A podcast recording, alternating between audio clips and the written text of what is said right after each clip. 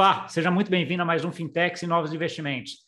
E hoje vamos falar com uma pessoa aqui que está inovando muito aí nesse mundo cripto e ligado ao Brasil. Tem uma stablecoin de reais. Conversei com ele aqui há dois anos atrás, praticamente dois anos atrás, sobre essas stablecoins, sobre essa stablecoin que é o BRZ, mas tem muita coisa aí que a Transfero está fazendo além do BRZ. Então a gente vai entender muito bem qual que é o papel da Transfero aí nesse, nesse mundo cripto aí que está sendo criado. Para isso aí, eu estou aqui de novo com o Thiago, que é o CEO da Transfero. Tudo bom, Thiago?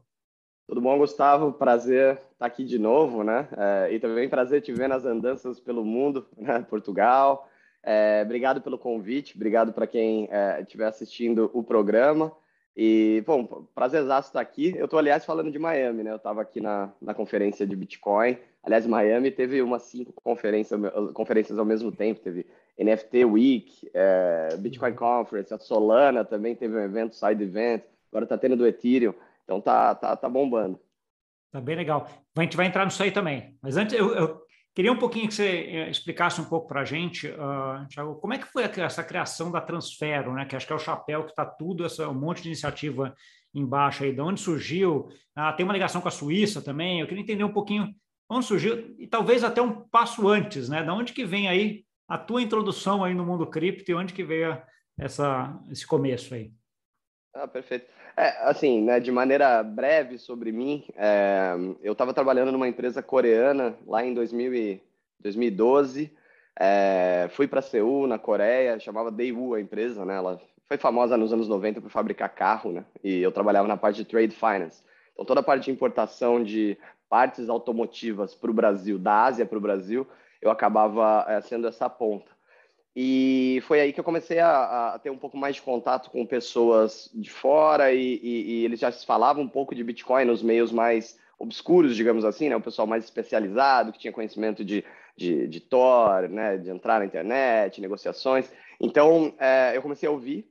Aí, com a experiência de brasileiro, né, Gustavo? Nós crescemos aí em países que, países emergentes que têm problemas constantes com a sua própria moeda, é, controles de capitais abertos ou velados, é, acabou que eu acabei fazendo, ligando os pontos, né? Óbvio que ninguém entende é, Bitcoin, digamos assim, de, de, primeira, mas ao ver a capacidade, né, de você ter um ativo é, descentralizado até um bom ponto e com capacidade de mobilidade internacional, você basicamente tem ali uma pílula que resolve ou que ajuda muitas economias emergentes, né?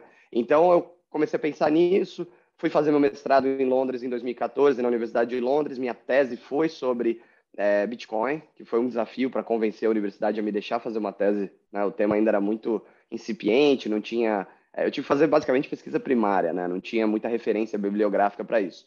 É, também fui pesquisei lá no Instituto of Economic Affairs, também em Londres, e também falando sobre. Eu estou falando Bitcoin aqui porque na época não existia o conceito ainda de blockchain ou de né, as altcoins ainda não eram tão é, existiam, claro, Litecoin, etc., mas, por exemplo, Ethereum ainda não existia.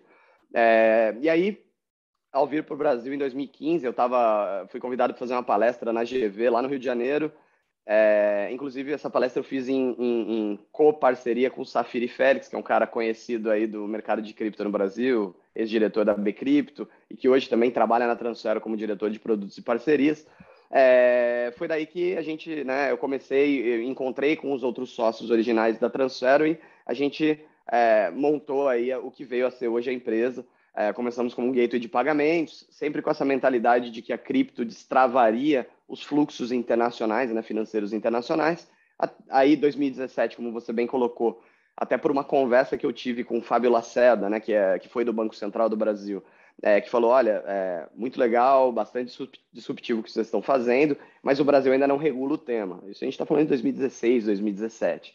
Então ele falou: olha, busquem uma jurisdição mais é, avançada no ponto de vista regulatório e tragam essas boas práticas para o Brasil. Foi aí que a gente foi para a Suíça em 2017. Né? Lá temos a licença da VQF, que nos, é uma Virtual Asset Service Provider, né? a Transfero na Suíça, então ela pode converter fiat para cripto, cripto para fiat, e ela meio que dá esse, direcionamento regulatório para as nossas atividades no Brasil. E nós sim, temos uma empresa no Brasil, temos também na Argentina, agora temos no Chile. No Brasil temos aproximadamente 100 pessoas. E eu acho que a Transfero hoje, né, eu costumo brincar, né, até porque eu trabalhei numa empresa coreana, a gente segue um modelo parecido do ponto de vista de, de ser muito horizontal no sentido de fazer várias coisas dentro da indústria de cripto. Então, a Transfero, ela é, é um, é um Zaibatsu sem apoio governamental, né? um, um Shareball sem apoio governamental. Então, ela está na vertical de investimentos, que nós temos a Transfero Asset, né? que é uma entidade regulada no Brasil com licença CVM para produtos regulados. Nós temos a Transfero Prime, que faz mais carteiras administradas, que ainda não conseguem entrar na seara né, do, da lógica de administradores, gestores, etc., faz coisas um pouco mais exóticas sem oferta pública. Nós temos a Transfero Pagamentos, que faz a parte de Fiat On and Off Ramp para alguns players internacionais, um deles sendo a FTX, e nós temos a, a emissão das nossas stablecoins, né, é, além da parte de brokeragem, é, que é de fato a emissão do BRZ, que foi feita, a gente começou em 2019, que é a stablecoin do Brasil, um para um com real, e mais recentemente a gente lançou o ARZ, que é a stablecoin argentina, já está presente na FTX, por exemplo. E a nossa ideia, né, visão é termos uma stablecoin por país latino-americano. Então, esse é um overview aí da, da, da Transfer. Caraca, lote de coisa. É, eu até anotando aqui para não perder nada e ver por onde eu, começava aqui a, a, a conversa.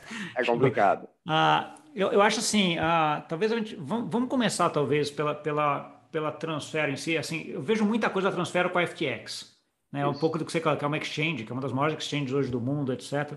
É, onde que a FTX entra nisso daqui? Vocês têm alguma relação direta ou é simplesmente parceria de negócio? É, isso é interessante, né? É, a FTX, inclusive, né, uh, para quem ainda não sabe, né, a American Airlines Arena aqui em Miami agora é uma FTX Arena, né? Eles compraram o naming rights, estádio do Miami Heat, né?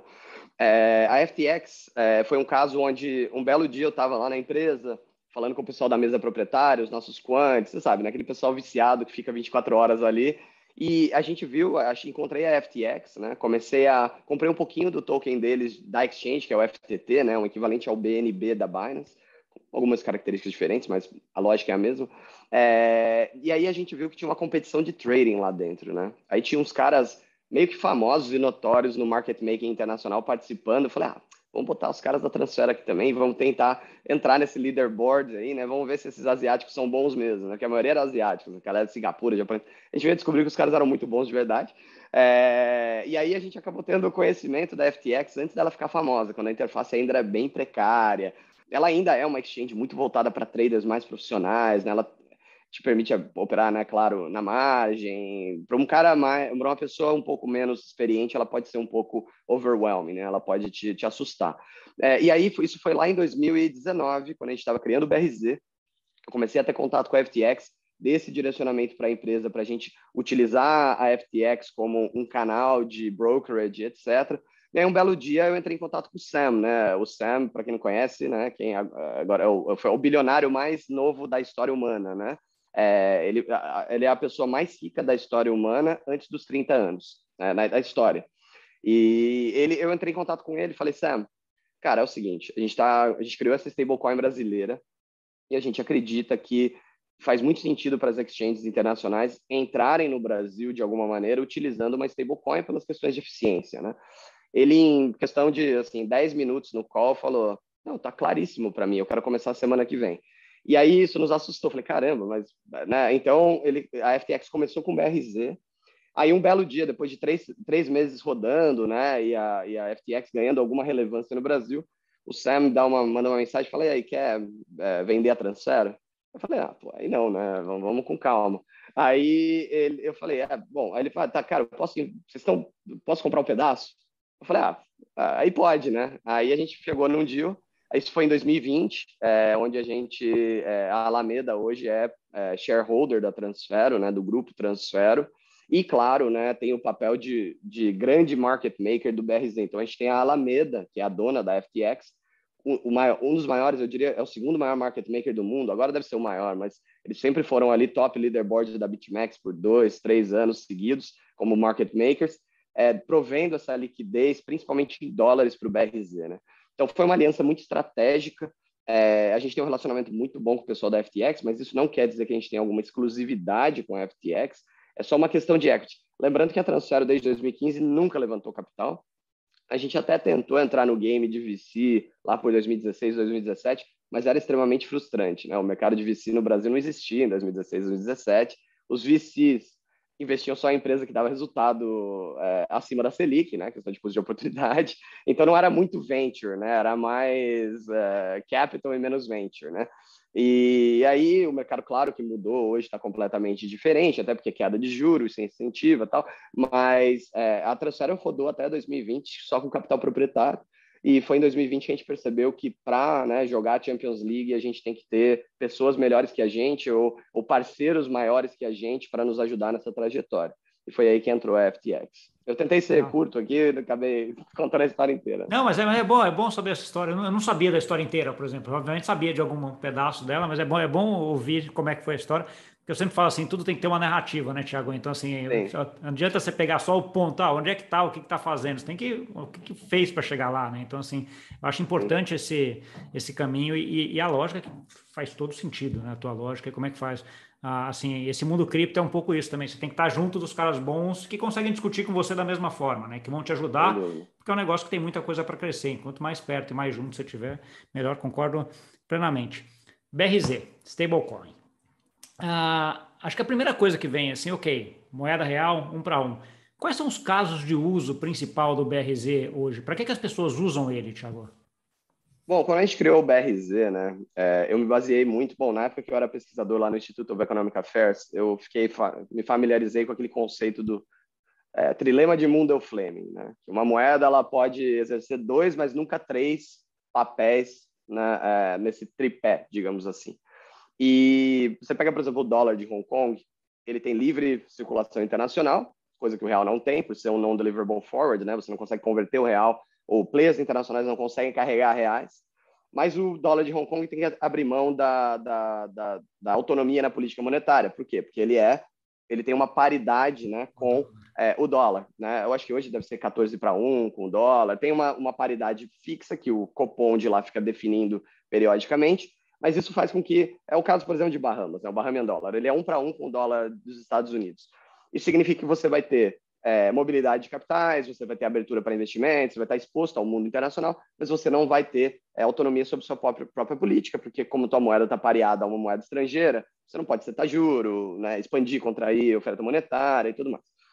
O Brasil ele seguiu um caminho que foi mudando ao longo do tempo, onde a gente tem autonomia né, de fazer política monetária no Brasil, se expande, contrai, se define juro, que nada mais é do que controlar o preço do dinheiro, e só que a gente não tem mobilidade internacional de capitais. Né? O Brasil é um país de 200 milhões de pessoas que agora tem uma visão de mudar, mas que até agora é, o Brasil é, é, completamente isolado do mercado financeiro internacional. Né? A não ser que você seja um indivíduo sofisticado, né, que não é a quantidade maior da população, você não vai ter acesso a um offshore. Pô. Imagina, é, Gustavo, pô, pensa, um brasileiro que normal, assim, né, que está ali no dia a dia, como é que esse cara compra a Tesla, cara? Como é que esse cara compra a Amazon, né? Como é que esse cara é, é, tem uma conta em dólar. Não vai ter, né? Ele precisa passar por muitas torturas para chegar nesse ponto. É, não, e acho que você tocou só, fazer um parênteses, acho que você está tocando num ponto bom, que a gente está no caminho de internacionalizar e de abrir, é. né? Mas esse caminho é um caminho demorado, né, Tiago? Não é de hoje para amanhã, assim. Tem até um projeto do Banco Central de abrir conta corrente para estrangeiro agora que deve sair em algum momento, talvez desse ano, do ano que vem, mas é aquele negócio que vai ser pequeno para alguns, para depois é coisa de 5, 10 anos. Né? ou para mais, né? E, e, outra, o Brasil, né? Porque como a gente está falando de América Latina, mudanças e sabores e ventos políticos é, podem atrasar ou acelerar esse processo. Então, eu como cidadão não posso aceitar que eu vou passar 40 anos ainda de vida, não sei quanto tempo eu vou viver, com essa realidade, eu não quero, né? Essa é a grande verdade. E aí o caminho é a inovação, claro de uma maneira compliant, né? É muito importante dizer isso. Então, quando você fala de BRZ, a gente, a gente quando criou o BRZ, a gente até apresentou ele para o Pércio Arida, né? Gente chegou para o Pércio Arida, criador, pai, um dos pais do Real, né? Mostramos para ele o BRZ. Ele ficou relativamente emocionado, achou, pô, se essa tecnologia existisse na época da URV, né? É, seria outra coisa, mas você sabe como é que era, forças políticas. Eu falei, não, entendo, não, não tem, né? É, era outro tempo, anos 90, né? O pensamento era da CEPAL, né? Era outra, outra coisa. É, e aí hoje o que a gente consegue ver com o BRZ, né? Você tem um instrumento sintético, né, pareado um para um com um real, que circula de fato e é moeda franca em plataformas internacionais. Isso nunca aconteceu na história econômica brasileira, né? Um brasileiro não pode ter uma conta em reais na Interactive Brokers ou uma conta em reais na CME de Chicago, né? Ele não pode carregar a sua própria moeda e, e, e, o outro lado também, né? Players internacionais não podem carregar a moeda brasileira, né? É, e oferecer instrumentos, é, eu digo spot, é, em suas, suas corretoras, por exemplo, é, antes disso. Mas o, com o BRZ eles podem, né? De alguma maneira o BRZ ele circula como se fosse um real na blockchain, um real privado, né? É, com a, toda a capilaridade mobilidade que a blockchain te dá, então você pode pegar teu celular e custodiar teus BRZs aqui dentro, é, você pode mover, eu posso mandar para o Gustavo de maneira peer-to-peer, -peer, é, eu posso entrar no mundo de DeFi com BRZ, o que eu acho muito importante, lembrando para todos que estão assistindo, não existe DeFi sem stablecoin. Stablecoin é a base do DeFi. E muita gente fala, porra, mas vai sair CBDC, né, moeda do Banco Central. Eu falei, vocês realmente acreditam que uma moeda do Banco Central vai estar na PancakeSwap é, para staking ou fazendo lending ou, ou, ou, um par contra BNB? Não é assim, né? Então, eu acho que o BRZ ele destrava o que vai ser o futuro das finanças, né? Já é, né, o presente, mas eu diria o futuro das finanças para o usuário normal. Então, hoje, por exemplo, Gustavo, um caso de uso bobo assim. O usuário tem conta na FTX o usuário tem conta na Crypto.com. Ao invés de fazer um saque em reais da FTX, passar pelo banco, aí fazer um outro Pix, sei lá, para Crypto.com, um TED, ele pode simplesmente pegar o BRZ da FTX, transferir via blockchain, né, por exemplo, da Solana ou do Ethereum, para Crypto.com e aproveitar uma oportunidade de arbitragem ou realocar sua, né, seu patrimônio. Ele pode convertendo o BRZ para outros instrumentos, ter acesso ao mercado de ações tokenizadas da Exchange A ou B. Ele pode operar, como você né, até bem falou um pouco antes do call comigo, é, BRZ perpétuo, ou seja, ele tem uma exposição que ele precisa se redear contra o dólar. Ele compra um contrato futuro perpétuo de BRZ, shortando ou, ou fazendo long, para se né, ficar delta neutro na posição. Então, é, é, é, é são a gente brinca dentro da empresa que o BRZ é o real 2.0, né? É, porque ele tá, você, você acessa DeFi, você faz lending, tem mercado de lending para o BRZ, as taxas são de mercado, flutuantes, né, então, de acordo com oferta e demanda. Então, existe um mundo de possibilidades aí que um real na blockchain abre. Tá bom. Não, show. Acho que você deu um overview bem legal aí do que, do que, é, do que é o BRZ, porque uh, eu concordo plenamente contigo, assim. Acho que DeFi sem, sem stablecoins não existe hoje, né? Então, assim, acho que a dúvida que eu tenho é se em algum momento no futuro a gente essas stablecoins vão não ser mais stables. Né? Elas vão ganhar caminho próprio e não vão precisar mais do lastro, mas é a mesma história da moeda fiduciária com o ouro. Né? Ficou lá 200 anos com o ouro junto para depois, ó, não precisa mais do ouro, tira o ouro. Uma coisa que pode demorar um tempo aí, mas de qualquer forma, acho que em DeFi, uh, certamente, stablecoin tem um papel uh, importante. Como é, como, é que tá, como é que é volume de BRZ hoje? Assim, como, é, como é que você mede a, a quantidade de, lá, de pessoas ou de volume que está sendo negociado? O que, que é isso hoje, Tiago? É interessante essa pergunta. A gente tem que pensar nos mundos on-chain e off-chain, né? On-chain são as pessoas que custodiam seu próprio BRZ na wallet, que movimentam uma transação na blockchain, por exemplo, de Thiago para Gustavo, é, carteira Trust Wallet para tua carteira, é, sei lá, Brad Wallet. É, no caso das movimentações off-chain, essas são um pouco mais difíceis da gente ter acesso, porque geralmente são as exchanges que têm o contato com o cliente final, são justamente todos os depósitos, todos os saques, todos os trades internos que acontecem nos books das exchanges, que acontecem de forma gráfica, né, dentro do, do livro de ofertas das exchanges. Então, isso não é refletido na blockchain, certo? Então, como muitas corretoras usam o BRZ, Crypto.com, a Bittrex, a FTX, boa parte do volume acontece dentro dessas corretoras, né, dentro dos livros de oferta. Então, muito BRZ é trocado por Bitcoin, BRZ é trocado por USDC, é, hoje, os maiores books de BRZ são, de fato, BRZ Bitcoin, BRZ USDC ou USDT. Né? Os volumes, aqui de cabeça, na FTX, é questão de 5 milhões de dólares por dia em negociação, é, equivalentes.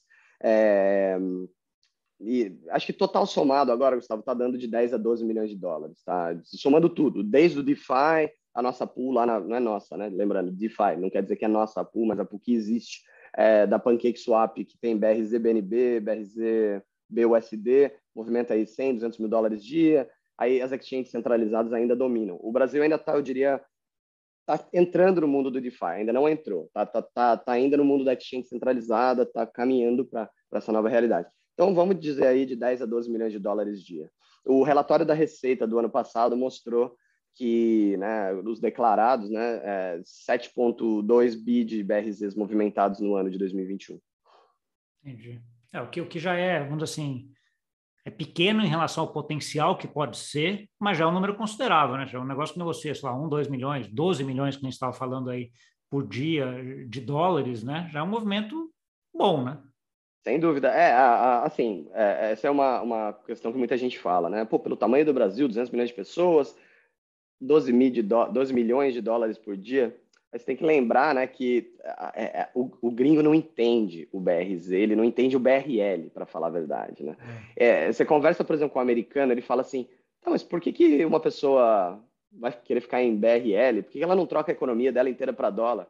Aí você tem que falar para o cara, olha, você tem que entender que existem 200 milhões de pessoas no Brasil que pagam suas contas em reais, seus impostos em reais, só fazem conta em real. Não é uma economia dolarizada, não é o Equador, não é, não é assim. Né? É um país de projeção política relevante na América Latina, eu diria aqui no Cone né, Sul, é, as pessoas realmente utilizam sua própria moeda. O dólar não é a pílula de salvação do restante do mundo, que todo mundo quer dólar, se eu tiver um real aqui eu já troco para dólar na primeira oportunidade. Não é assim. Pode ser verdade na Venezuela, pode ser verdade até certo momento na Argentina, mas Brasil, Chile, México têm economias funcionais com as suas moedas, né? Então, às vezes, quebrar essa barreira de entendimento é, da, da, da, do estrangeiro que de países mais estáveis, digamos assim, é complicado. Mas agora está virando uma realidade inexorável, tá, Gustavo? A gente tem muito projeto, principalmente stablecoin, querendo colocar BRZ em suas reservas para compor uma cesta é, principalmente stablecoins, até algorítmicas, querem colocar em seus smart contracts a possibilidade da comunidade decidir que BRZ também é um ativo de reserva, né? Eu não posso ainda falar quais os nomes desses stablecoins, mas você deve imaginar, né?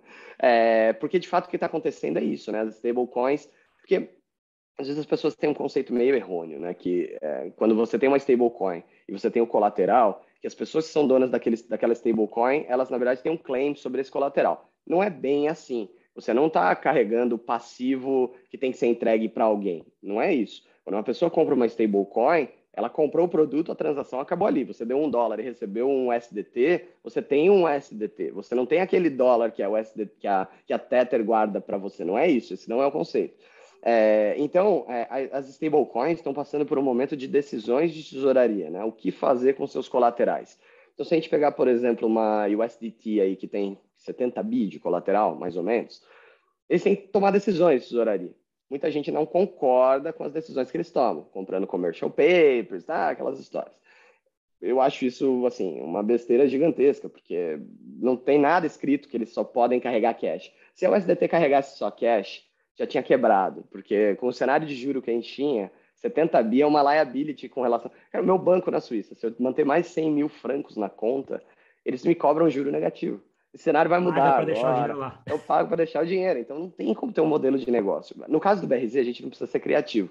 Juro a 12, 11, tranquilo. A gente compra government bonds, aí letra, etc. CDB, fica tranquilo.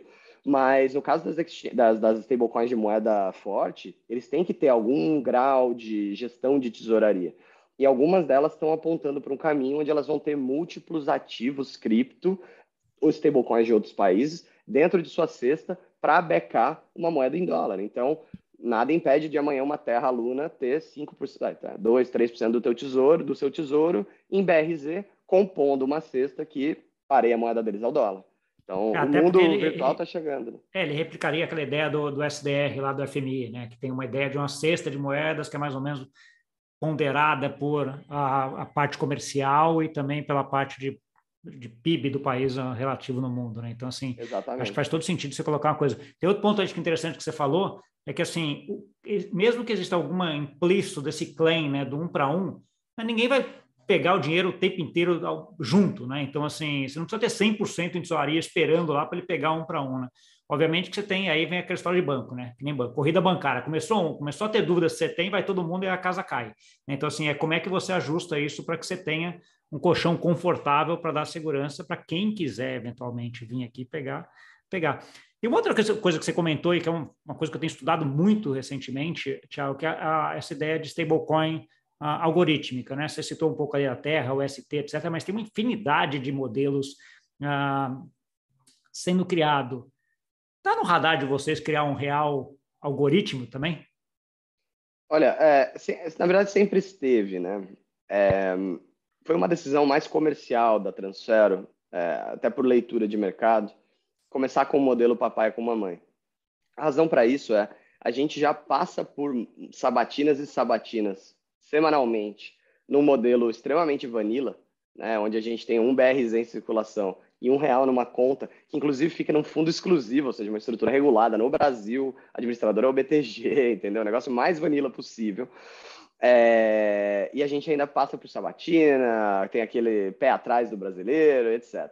Se a stablecoin fosse algorítmica já de primeira, é, ia dar uma confusão mental, era muito cedo, too early. É, e, too e, early. E, acho, e acho, que, é, volta, acho que você tem um ponto que é assim, é mais uma coisa que você tem que explicar.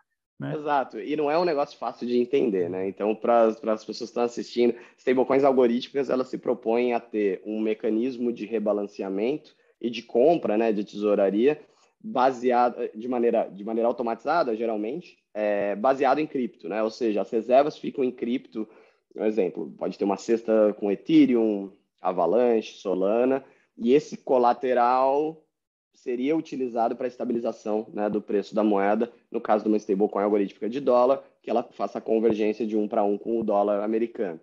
É, existe um outro ponto também sobre stablecoin algorítmica que, que, que limita um pouco o uso para a gente, agora, nesse momento, que é o fato delas geralmente precisarem estar sobrecolateralizadas, né? Porque como os ativos underlying assets dela, né? Os ativos, é, como é que é o nome? Adjacent, não é adjacente. Pô, tô esquecendo o português, cara. Os ativos é. Do, do, do colateral, né? Lá, Isso, do colateral, é, os ativos que ficam no colateral, ela, ela, ela, eles são muito flutuantes em termos de preço. Então, vamos lá, exemplo básico. Você tem o equivalente a 100 mil dólares em Bitcoin colateralizando sua stablecoin, que tem que ficar um para um com o dólar.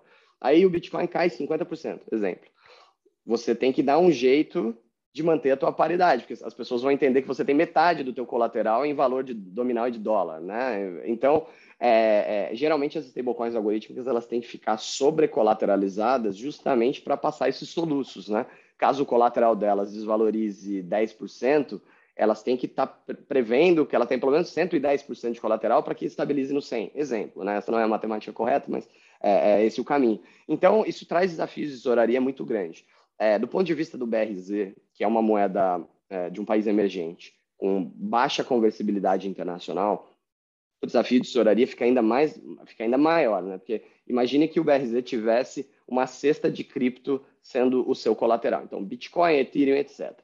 E aí o, a gente precise converter BRZ da reserva em dólar, é, BRZ em dólar para comprar Bitcoin para estabilizar o colateral. A gente vai ter que fechar um câmbio, que no Brasil a gente sabe que é um processo né, um pouco mais, mais complexo, né? tortuoso. E, e, acho que talvez não precise nem, nem tão longe. É só você pegar assim, a volatilidade do Bitcoin, por exemplo, em reais, é muito maior do que em dólar, né? Porque ela agrega a volatilidade do Bitcoin em dólar, mais dólar. A, a, volatilidade do real dólar, né? Então, a tua reserva vai variar muito mais em real, né? Muito o que cria mais. um problema grande nesse sentido, né? Um problema grande. E operacionalizar essa tesouraria é um desafio para uma stablecoin algorítmico. Para nossa já é um desafio, mas para uma stablecoin algorítmica porque isso ali, além de tudo, vai ter que estar tá codado né, num contrato de maneira muito inteligente, né? Porque um, smart contract ele é smart até o ponto que ele foi é, descrito de maneira smart, né? É. Então, é. eu acho que assim, precisa fazer uma tese própria para um BRZ algorítmico. Eu sei que existe uma outra stablecoin né, da Celo que eles estão se propondo a fazer, mas é muito difícil, é muito, muito sujeito a ataque especulativo. Né? Os volumes são muito pequenos é, se você tem uma stablecoin algorítmica e um player grande mal intencionado para fazer um ataque especulativo, é muito fácil, a não ser que você tenha um colchão muito vasto e extenso para você se proteger. Olha, se países passavam por isso nos anos 90, ataques especulativos, né? Imagine stablecoin privada algorítmica. É muito fácil fazer, é só basta um player mal intencionado. É, não, concordo plenamente. Aliás, lembrou minha tese de mestrado, cara, tempo atrás foi sobre... Ah, é Ataque sobre ataque especulativo, né? que é exatamente isso. O cara vê uma, alguma ponto e em stablecoins eu concordo que é mais fácil, porque você não tem lá o emissor, tá, tá às vezes está travado em alguma forma de smart contract, alguma forma de funcionar ali que ele não tem muito como sair. Né? E você vai e explora esse, esse negócio. Isso é um ponto bem, bem importante mesmo. Tiago, stablecoin, acho que BRZ, fechamos. Vocês têm também uma plataforma aí de, de onboarding, né, que troca BRZ por outras moedas. Conta um pouquinho para a gente disso daí. Bom, essa foi uma iniciativa. É, de maneira alguma, a gente queria se posicionar como uma exchange, porque para a gente não faz sentido, né? A gente trabalha com as exchanges, né? A gente quer o BRZ listado nessas exchanges e sendo movimentados, né? Nós somos muito mais B2B do que B2C, de fato. É, a gente raramente toca no cliente final. Mas é, é meio que não inventar a roda, né? A Circle já mostrou o caminho. Eles têm uma plataforma própria, claro que eu não estou nem comparando a plataforma da Transor com a da Circle nesse sentido, são gigantescos, mas a gente precisa ter o nosso é, ponto de conversão de, das nossas stablecoins para fiat ou para outros criptoativos, onde nós controlamos, né? Porque, por exemplo, se eu só tenho o BRZ listado na FTX ou na Crypto.com, qualquer novidade que eu queira lançar, eu dependo da boa vontade ou cooperação dessas exchanges para comprarem minha ideia e colocarem no pipeline de desenvolvimento deles, que pode demorar um dia, pode demorar um ano, ou, ou nunca vir. No nosso caso, ao termos a nossa própria plataforma, a gente consegue trazer o que há de mais novo das inovações, assim, digamos assim, do BRZ, é, para o usuário final que queira acessar diretamente e aí sim, né, é, depois se capilarizar, utilizar as outras exchanges. Então a gente não faz muito marketing, mas nós somos essa última ponta, né? A gente é a, aquela lotérica que está ali por trás, mas o pessoal está usando o Itaú, está usando o Bradesco, entendeu? É, então, e é importante para a gente experimentar no BRZ. Então, a gente tem algumas ideias aí de lançar produtos de staking, é, a gente tem ideias de lançar, bom, né, no futuro aí, quem sabe, plástico, né, cartão, etc. Então, é, é, tudo isso pode acontecer dentro do nosso ambiente controlado ali, né, para a gente é, entender para onde o mercado quer ir. Então, a gente já tem ali, por exemplo, uma, uma das coisas que acontecem muito tá, em exchange é guerra de blockchain. Ah, essa exchange aqui apoia essa blockchain aquela exchange apoia aquela outra blockchain. E aí você vai ter uma descompatibilidade entre uma exchange listou o BRZ, por exemplo, no Ethereum, e a outra exchange listou o BRZ na Binance Smart Chain ou na Avalanche. É, a gente precisa do nosso ambiente controlado para que a gente ofereça as duas possibilidades, para o usuário poder trocar o BRZ entre chains, as pessoas chamam isso de bridge, né? Então tem funcionalidades ali que a gente precisa é, quem, a gente tem que fazer por conta própria, não tem como depender da, do mercado. Entendi. O BRZ está em quantas redes hoje, Thiago? A gente está na Ethereum, Solana, são os maiores volumes, Binance Smart Chain, que tem ganhado muita atração, principalmente em DeFi, na PancakeSwap, é, Polygon, Stellar, na nova blockchain da Ripple é, e RSK. Tá bastante gente complicado para controlar isso tudo, né? E Algorand, Algorand. É assim, complicado para controlar, mas inevitável. Enquanto o mercado de cripto não achar uma, uma, uma killer application para reduzir essa fricção, né? Porque, por exemplo, hoje você entra numa exchange, além de você se confundir lá com a tua carteira, etc., na hora de clicar em sacar, você ainda tem que escolher qual chain você quer, né? Para o cara que é leigo, isso não faz nenhum sentido, né? É, mas, é tipo, mas, por, mas por, por, outro lado, né, Tiago, eu vejo as exchanges como sendo as grandes bridges do, do mundo é, cripto, né? Porque é muito mais fácil sendo. você botar numa FTX, entra pela Binance, sai pela Avalanche e vice-versa, e Solana, onde você quer mais, do que você ficar fazendo outra bridge para ficar andando, né? Sem dúvida, sem dúvida, mas ainda assim é uma experiência complicada, né? Mesmo dentro de uma exchange centralizada, para um usuário que não está muito acostumado com isso, que já foi, né? É, como é que eu posso dizer? Ele já está afogado com conhecimento novo de cripto. Ainda tem essa questão de ter que escolher a chain, adiciona um layer de incerteza, né? Puta, mandei na chain certa. Que, cara, acontece. Às vezes as exchanges mudam é, a sua interface e elas mudam a chain padrão da tua carteira que você estava sacando. Aí quando você vê, você está mandando o BRZ aqui. Antes não tinha opção, por exemplo, BRZ na Solana, só tinha Ethereum. Aí quando vê, a exchange decidiu por você mandar via Solana, só que o endereço era de Ethereum. Então, é, Complica. É fricção. Mas a gente está nesse turning point, né? As coisas vão melhorar. Eu acho que o mundo cripto está melhorando a, a, a facilidade para o usuário interagir, mas ainda a gente está nessa fase de multi-chain. E muitas exchanges, elas estão aliadas a algumas blockchains, né? Então, a Binance vai empurrar a Binance Smart Chain, a FTX vai empurrar a Solana, a Crypto.com vai empurrar a blockchain dela lá da Cronos. Então, é, é, a gente tem que ver quem vai ganhar essa corrida, né? Ou se vai ser um cenário multipolar mesmo, de múltiplas é, aí, Deixa eu aproveitar a tua, a tua, bola de cristal aí. Como é que você acha que é esse mundo para frente, Thiago? Ele, vai, ele vai, vai ter alguma blockchain que vai ser a blockchain assim principal? Ou você acha que a gente vai ter um cenário na frente que você vai ter várias blockchains com uma certa interoperabilidade? É, acho que a gente vai seguir um modelo quase que, não de monopólio, mas meio de oligopólio. Eu acho que a gente vai ter três ou quatro né, com interoperabilidade, né, que hoje a gente tem muita chain, né, é muita, muita chain. E é muito difícil imaginar que, que todas elas vão ter alguma relevância, porque no fim a discussão acaba sendo número de transações por segundo e custo, né? É, acaba meio que boiling down the discussion, porque em termos de facilidades, o que você pode programar em cada chain, todas estão de uma maneira ou de outra equivalentes. Você pode ter aplicações de DeFi, nenhuma tem algo que assim, ó, só essa tem, aquelas outras não tem, porque até porque todas são meio que de alguma maneira inspiradas né, na, na é, mesmo porque, é, e, até, até pela concepção, é tudo código aberto, né? Então, assim, se o cara tem uma coisa muito diferente, dá um, dois, três meses, já está todo mundo fazendo igual, né? Exato. Então, é, é, eu acredito que nesse momento a gente tem esse boom, né, essa explosão. É, eu costumo brincar, né, principalmente quando a gente está falando de stablecoin dentro da empresa, que é meio um pouco como um encanamento de água, assim, né? Raro você ver um país que você pode escolher entre três ou quatro encanamentos que passam debaixo da tua casa, qual você quer usar para te prover água, né? Acho que isso não existe, é meio que um, é, né, é, talvez de gás até tenha, que você possa escolher dois, mas é uma infraestrutura meio que converge para um cenário monopolístico ou oligopolístico, né? Então, acho que na parte de, de, de chains, né, quando a gente está falando de blockchain aqui, a gente está falando de infraestruturas onde tudo é movimentado e registrado, eu acho difícil ficar um cenário muito pulverizado no futuro. É, eu acredito que a gente vai ter três ou quatro, com bastante interoperabilidade entre elas, e aí as diferenças vão ser puramente política comercial, assim, ah, essa grande exchange dá backing para essa, então ela não vai morrer enquanto essa exchange for relevante. É, se essa exchange deixar de ser relevante, essa chain morre junto com ela. Eu acho que vai acabar criando essa simbiose. Entendi, entendi eventos, né? Você está aí em Miami aí com esse monte de evento. Conta para a gente um pouquinho aí, o que, que você viu aí nesse, nesses eventos? O que que tá, o que que tá rolando? O que, que foi legal aí? O que, que você ah, vale a pena trazer?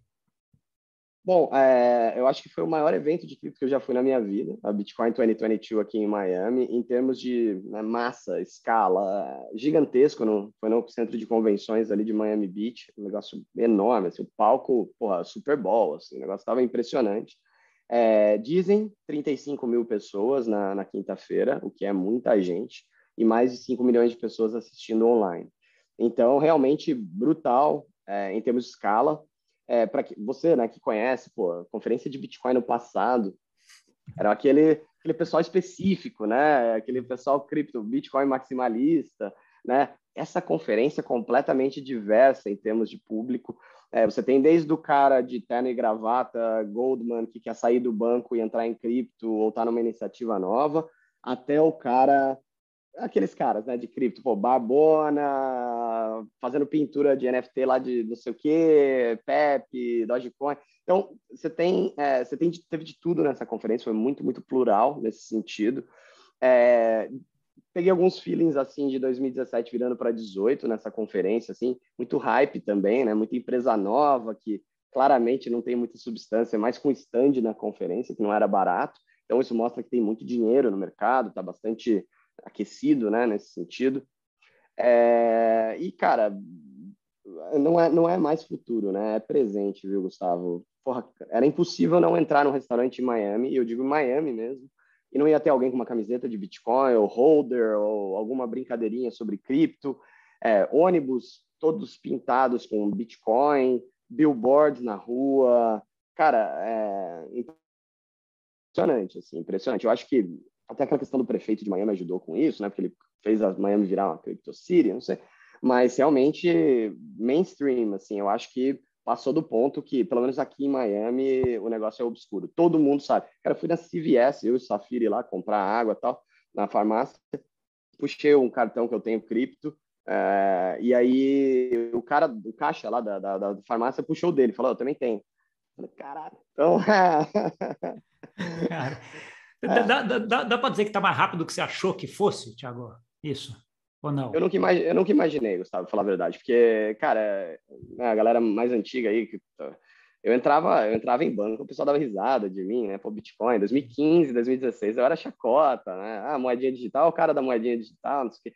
É... e agora eu vejo, pô, top executives de banco querendo falar comigo, interessado em ouvir mais sobre stablecoin. Eu falo, caramba, mudou mesmo, assim. Eu nunca imaginei, assim, eu nunca, nunca tive essa noção de que ia chegar nesse ponto. Tá bom. Beleza, Thiago. Cara, a gente está chegando aqui no, no, no, final, acho que tem muita coisa para para falar. Eu acho que a gente não pode ficar dois anos sem falar, não, Tiago. Acho que tem que falar é. mais coisas. Eu vou ver se eu te chamo mais, mais vezes para a gente combinar aqui, que eu acho que o papo é super legal. Eu queria que você desse agora talvez uma, uma mensagem final aí para quem para quem nos ouviu aqui também, e onde que eles se interagem, encontram você ou a Transfero? Bom, é, primeiramente agradecer a todos que assistiram, espero que tenham gostado da, do tema. É, Transfero sempre aberto a receber contatos, pode ser no transfero.com ou no brztoken.io, né, que é a, nossa stablecoin do real brasileiro. É, a mensagem é que é, skin in the game, né? Se vocês ainda não entraram e de alguma maneira tiveram contato com cripto, a melhor maneira de aprender é indo lá, comprando um pouquinho, é, carregando, fazendo transações, né? Perdendo o medo, mandando de A para B, uma wallet própria mesmo, não só em exchange, né? Ter contato com a tecnologia, se arrisque, entre em DeFi, se arrisque, eu digo, né, nos limites possíveis das capacidades financeiras de cada um. Né? É, mas é importante entender, porque é, as pessoas falam, ah, mas pô, já está tarde, Bitcoin bateu aí 40 mil dólares, 60 mil dólares, não está tarde, ainda está cedo se parar para pensar, é, a tecnologia ainda está tá evoluindo, a gente está ainda naquela internet que você fazia website via front page, né? ainda ainda está né? Ainda está naquele estágio, que as aplicações não estão bem desenvolvidas. É, então, tem, tem, que arriscar, tem que olhar, tem que, tem, que, tem que estar tá em contato com essa tecnologia, porque eu acho que as pessoas vão movimentar dinheiro dessa maneira no futuro muito próximo. E esse vai ser o único método. Então, quanto antes a pessoa tiver contato com isso, melhor. É, outra mensagem é que é, cripto é global por natureza. Então, não tenha vergonha de ah, você está operando em exchanges internacionais fazendo muito bem, porque não existe essa questão de exchange brasileira, internacional. Cripto está na blockchain. Então, fica meu convite aí para todos conhecerem todas as exchanges possíveis, mas que olhem para os produtos mais inovadores que acontecem no mundo afora. Cripto te dá essa possibilidade. Então, obrigado pelo espaço, Gustavo. Obrigado pelo. pelo pô, sempre um prazer ser convidado. E, claro, vamos fazer isso com mais frequência. Para mim, então eu estou dentro. Fechado. Não, obrigadão. Prazer falar contigo sempre, Thiago.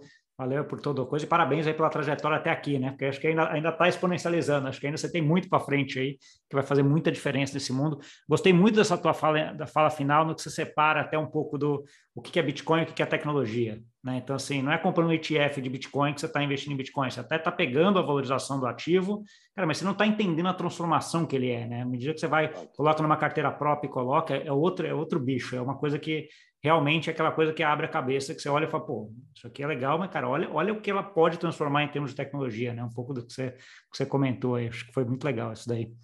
Bom. Não, excelente, é isso mesmo, exatamente isso. Uma coisa é se expor ao ativo de maneira especulativa, outra coisa é utilizar a tecnologia, né? É a diferença entre comprar a ação da Apple e, de fato, ter comprado o primeiro iPhone e visto o que, que era, né?